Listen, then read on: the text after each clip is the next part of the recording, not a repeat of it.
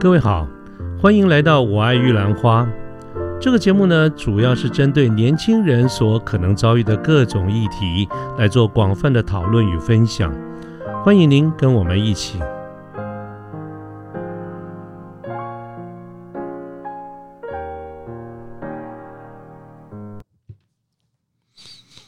各位好，我是卢天记。现在是民国一百一十年的三月十二号星期五的下午，啊，今天也算是接近接近周末嘛，哈，所以下午提前，呃，办公没有没有太大的事情，我就就回家了，所以我现在回家了哈。回家了以后呢，就想跟大家聊聊，呃，稍微比较轻松一点的这个话题哈，讲一点比较多个人的事情。所以今天所定的一个题目叫做“书到今生读已迟”。那么为什么会想到这个题目呢？主要的一个原因还是要回到我过去经常在很多的节目里面谈到的，呃，一个一个老话或者一个起头的方式，就是跟大家提到，我因为工作的关系呢，其实有蛮多的机会认识比相对来说比我年轻很多的年轻朋友们，那么也也因此而有蛮多的机会。我们一块喝喝咖啡啦，吃点东西啦，聊一聊彼此的生活，尤其是在年轻朋友们他们在职场上的一些呃规划。那么前一段时间呢，就有一个朋友，其实不止一个一位了哈，就是呃也有也有一些朋友们，当我们在谈到这些话题的时候，他透露出的一些讯息是，呃，会不会太晚了？是因为。呃，这些朋友们，那么他们相对来说在工作上面就比更年轻的朋友要。要工作比较久一点啊，他有了一些在某一些领域、某一些产业有若干时的一些工作经验，但是因为可能因为很多的一些理由、想法、原因等等，他要想要换跑道。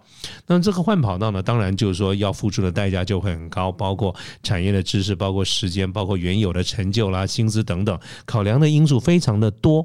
那有的人做了，有人没有做，但是不管做了这个决定，最后做了有没有做这个决定，在那个决定的那一刹那。在那个十字路口上面，其实都是都是蛮彷徨的哈。那么这些彷徨归根结底就是一个基本的重点，就是会不会太晚了，或者这样会成功吗？啊，所以我们今天呢，想跟大家聊一聊，就是这些这样子的一个观点。那这个观点呢，我。在聊的时候，我譬如说，我上次这段时间，我就跟这这这这呃这位朋友哈，我就聊了一些的看法。其实呢，我对同样的一些问题，我在跟不同的朋友聊到同一个问题的时候，我常常讲的看法都会不一样哈。就是说，这个不一样呢，呃，甚至有的时候是完全相反的意见。换句话说，我跟每个人讲的话也会看看情况啊。我跟像这位朋友呢，我就跟他，我是蛮鼓励他的哈。那我就跟他举了一些的例子来鼓励他。那我第一个就举谁呢？举我自己。呃，我比我我我我是一定百分之百肯定的，我比线上的呃各位听众朋友们，你我几乎不要说是大多数，我可以说是百分之百，我一定比你们年纪大大，而且大蛮多的。但是呢，就拿各位现在所所听到的这个 podcast 的这个节目。而言哈，我是去年六月份才开始的，大概在呃算算，现在大概十个月左右，不到一年。我真正对 podcast 这件事情从开始了解，大概也也就是一年多的这个时间哈。这个只是当时在了解的时候是有一搭没一搭，大概听一听啦，了解一下有这么回事啦，并没有真正的动手想要去做。那么我真正的开始来做的话，应该在去年六月，也就是我第一集的节目，是我特别记得在去年的六月二十二号是播。我第一集的节目，各位看看六月二十二号到现在也差不多就是九个月、十个月左右的时间，时间不算长了啊。但是呢，呃，简单讲就是我是很晚的时候才做这件事情，而做这个事情的时候，我并不对 Podcast 有非常多的了解，我的准备时间也不长啊。呃但是我做了什么呢？我自己上网去了解，呃，什么叫做 Podcast？在去年这个。就在一年前，其实台湾的中文的资料也并不多，所以那个时候呢，我就呃自己跑去国外看很多的国外的网站，在 YouTube 里面找了很多的影片，那呃那些都是英文的啊。我想各位的英文都比我好很多，所以我还得去听这些英文，去了解呃国外在做什么啦，然后呃怎么做第一步、第二步、第三步，所以我自己去录音，我后来学了自己的录音，然后自己去做后制作。其实其实我蛮蛮到现在我都很讨厌做后制作啊，他需要蛮细心的。所以我做的，我一来不喜欢，二来我也做的不好，但是我自己做。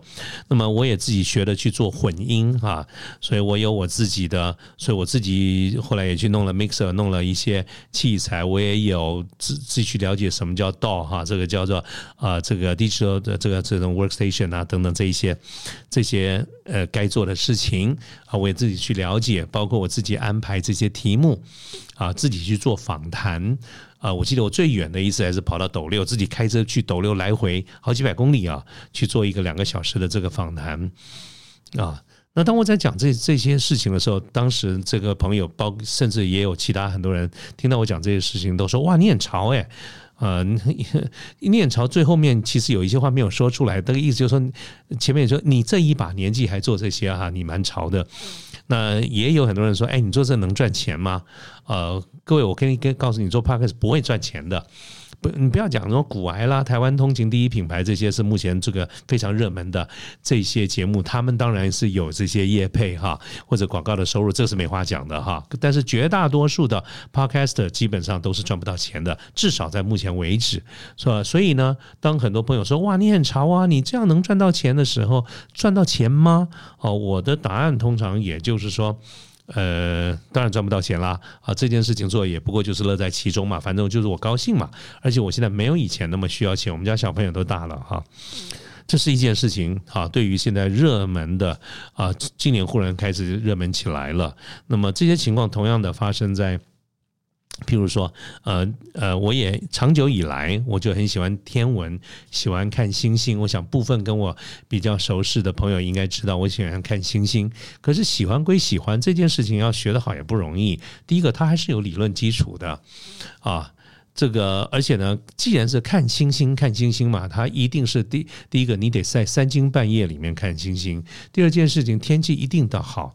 第三呢，你还真是不能在市区里面看，你非常有可能要跑到海边，跑到深山去啊。所以，呃，简单讲就是我没有办。那没有办呢，再加上刚才这些主观客观的条件，所以我的进度。跟实在有非常有限，我对这件事情的喜好至少超过十年，可是呢，我的程度搞不好比这个呃因为国中老师在专门教这方面的都要差，我的比他们差太多了。啊。但是没关系啊，我就是有兴趣嘛，所以我到目前为止我都还在上课。比如说今年呢，我就特别去天文馆报名了，从一月到六月，连续十八个礼拜六啊的上午都要跑去天文馆上课。那这个上课呢，是在天文馆的课程是有教育学分的两个学分哦，所以有很多的。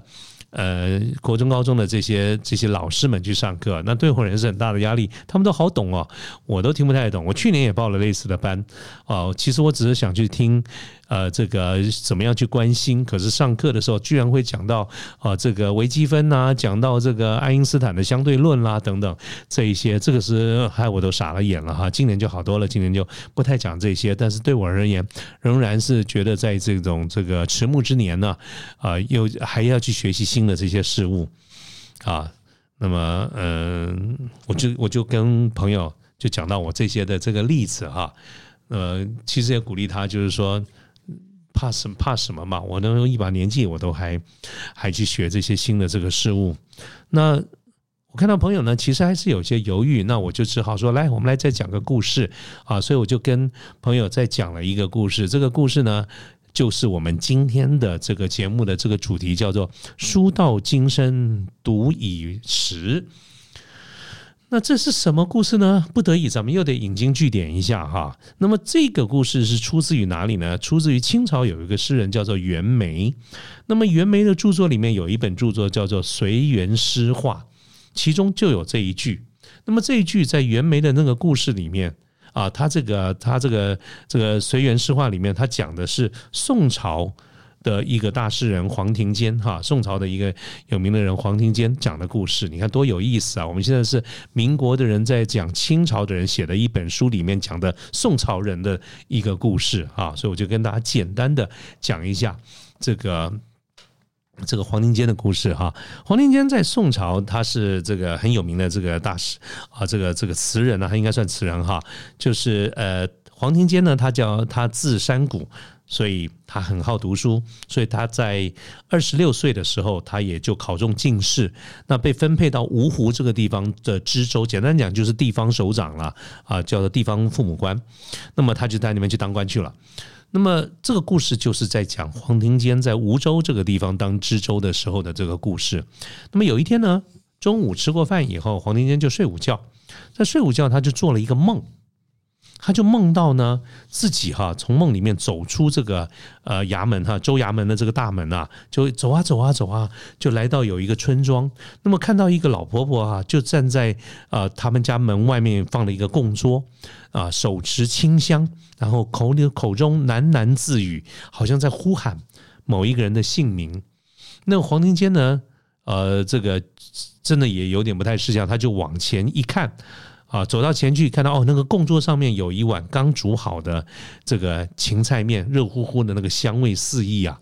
好，这真他就闻得很香，他居然就把那一碗面端起来就吃了。啊，我就我一看到这边，我觉得你这够大胆的，那是人家的供桌哎，上面供的这一碗面是用来祭拜的哈，他居然就把那个面端起来吃，而且把它吃完了。啊，我当时就在想这个画面，那个婆婆怎么都没讲话。然后呢，他吃完以后呢，他就走回了这个县衙门啊，这个衙门啦，府衙门啊，这个州州州衙门哈。然后梦就醒了。然后他一醒来以后呢，觉得刚才这个梦啊，这个历历如现啊，这个梦境十分很清晰啊。而且更奇怪的一件事情是，他觉得他嘴巴里面还留有这个芹菜的香味。他心，他心，他心里是觉得蛮奇怪的。但是刚醒来嘛，也准备要上班了哈，所以他也就没有再多想。结果呢，到了第二天的中午，一样吃过午饭以后，他又睡午觉了。然后一进入这个一睡午觉了以后呢，他又梦到跟昨天完全一样的一个梦。他出了州这个这个州衙门的大门，往前走，就走到那户人家啊，这个这个这个这个啊，一路这样看到啊，他居然连连那个。齿缝这个牙齿里面都还留着芹菜的味道，完全一样。结果呢，他第二天，第二天这个梦呢，他走啊走啊走啊，哎，又到了昨天他吃面的那个地方。只不过这次那个门是关着的，他呢就走上前去敲门。这个敲门之后呢，就有一个昨天就是昨天那个白发的这个老婆婆的出来开门，他就问他，这个老婆婆就说：“昨天呢是我女儿的忌日。”因为我女儿在生前呢，非常喜欢吃这个芹菜面，所以每年在她的忌日的时候，我都会洗煮一碗芹菜面供在那个地方，然后我会呼喊她，叫她来用。那这个时候黄庭坚就说：“奶奶啊，那你女儿去世多久了？”这个老婆婆就说：“她已经去世二十六年了。”黄庭坚呐，心里听了以后，就心中为之一凉啊，因为他今年就二十六岁。然后呢，这个时候呢，这个他当然就啊，就继续在跟这个这个老婆婆聊天。老婆婆就说：“哎，进来坐，进来坐啊。”然后就坐，他就真的进去了。那么在进去以后，在聊着聊着呢，这个老婆婆就告诉他说：“他他女儿啊，生前呢是非常喜欢读书的，而且吃斋啊，信念佛，非常孝顺，就是不肯嫁人。结果二十六岁那一年呢，就生病就死了。”快要临死的时候，他还告诉这个老婆婆说：“他以后一定会回来看她。”说着说着呢，这个老婆婆当然说的就蛮伤心的哈。他说着说着呢，他就指的在旁边有一个大的木柜啊，他就跟这个黄庭坚讲说：“我女儿啊。”生前是非常喜欢看书，他看了很多的书，都锁在那个柜子里面。可是呢，我就是找不到钥匙，我也不晓得钥匙到哪里去了，所以我也打不开，我也不晓得里面他到底放了哪一些。不过他说他的这些书都在那个木柜里面。可是黄庭坚听完了以后，他就有一个感觉，他他知道，他就凭着他的记忆去找，居然就在他们家里找到了那把钥匙，而且啊，把这个木柜就这样打开来了。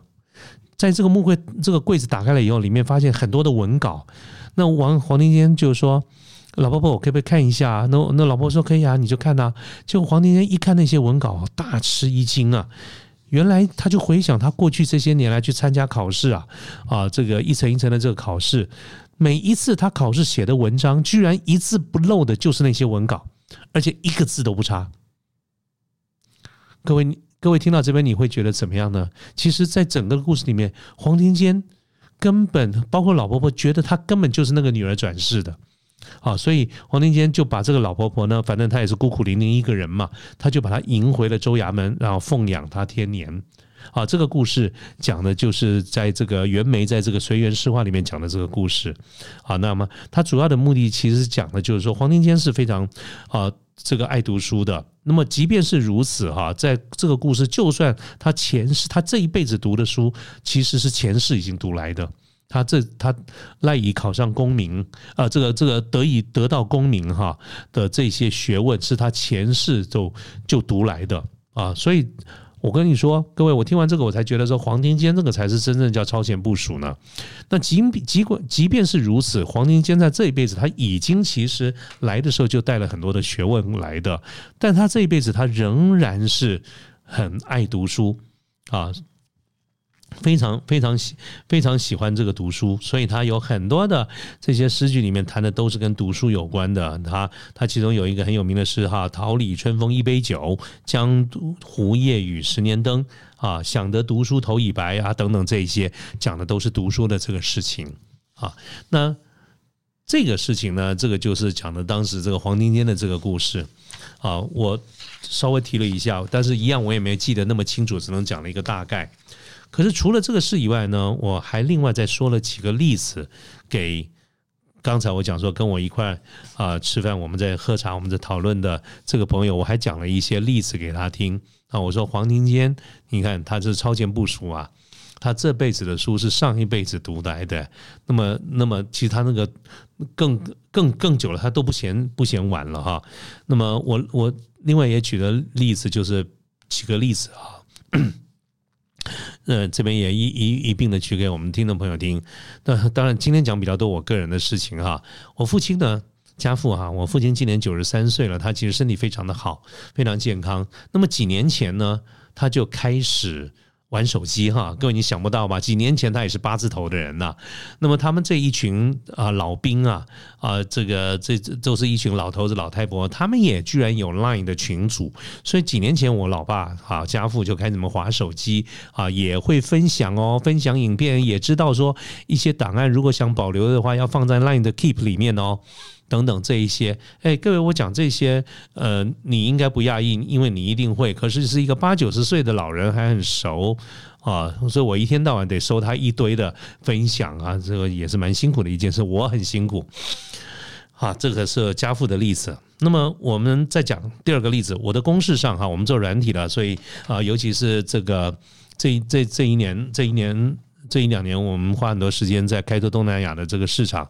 那么我们在新加坡有一个配合的顾问是华人，他呢中英文俱佳，学历俱佳，哈，学经历都是非常丰富，有非常丰富的高阶跨国公司高阶主管的这个经验。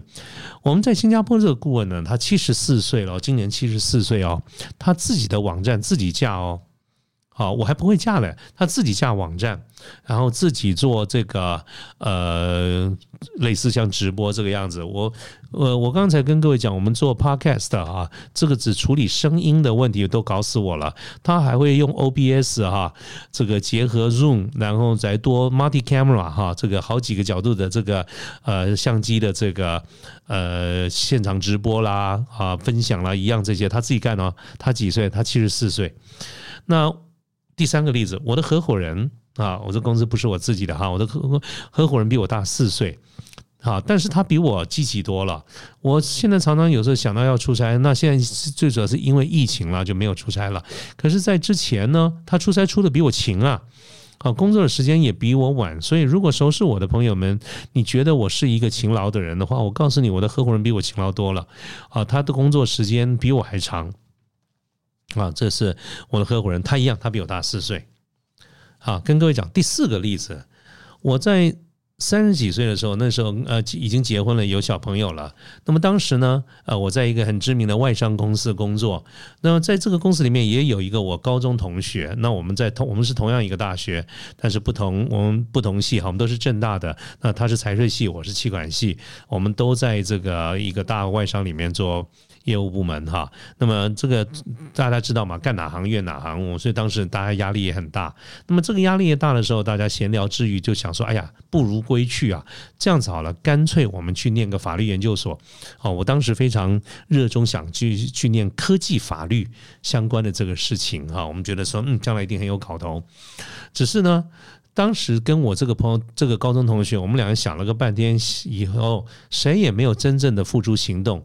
那个理由很简单，都三十几岁了，啊，都结婚了，都有小朋友了，怎么可能会付出这么多代价呢？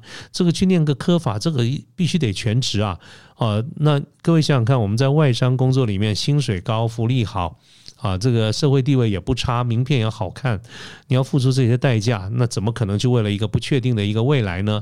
于是呢，而且我最重要的一个原因是我们觉得我们都三十出头了，哎呀，我们觉得很老了，人生呢，呃，怎么可能在三十几岁还换跑道？所以这件事情就没有去做它。现在想想，这也过去好多年了，如果当时真的去做的话，说不定我们今天也有不同的一个一个局一个局面啊，这个是。第四个例子，哈，再举第五个例子，就是我说过，我有很多的机会跟很很多年轻的朋友们啊，常常聊这方面的事情。在我身边，确实就有一些朋友在工作一段时间以后，哈，几年以后觉得呃不如意，或者有一些不同的想法，他真的就换跑道了。那么这个跑去哪里呢？就去参加一些公部门。啊，举办的一些城市设计的研习班，这种班都是要全职啊，辞职全职的去念至少半年，然后再来转换工作，就是从过去做业务啦、做行销、做企划，转成去做城市设计。啊，那么这样子的朋友在我的身边至少就有三位啊，我能够想起来就有三位走这条路，而且都做得不错。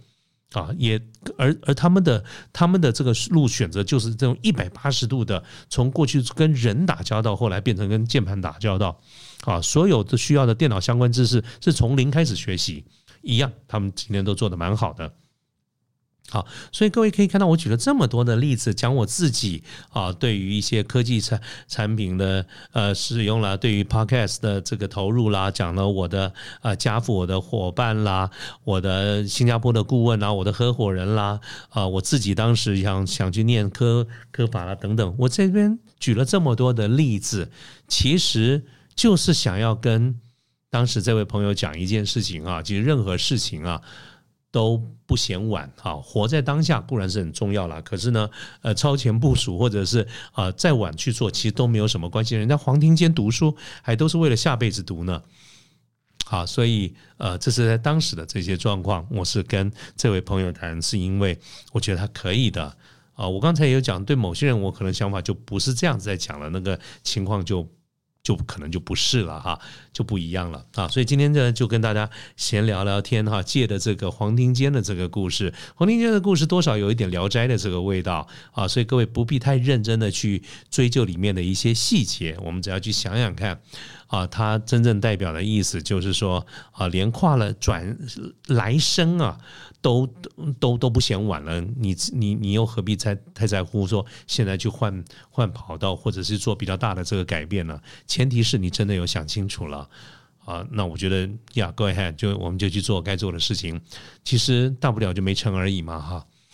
那各位，如果你现在觉得做的不怎么样，你觉得想跑跑道换跑道，那我跟你讲，你就算做不成，你的机会成本也不大，因为你反正现在也是个 nobody 嘛，所以不用太在乎。啊，自己可能会有的一些损失啊，想做，考虑过清楚了就去做吧。好，好，那今天呢就跟大家聊到这个地方啊，就这样子啦，好，拜拜。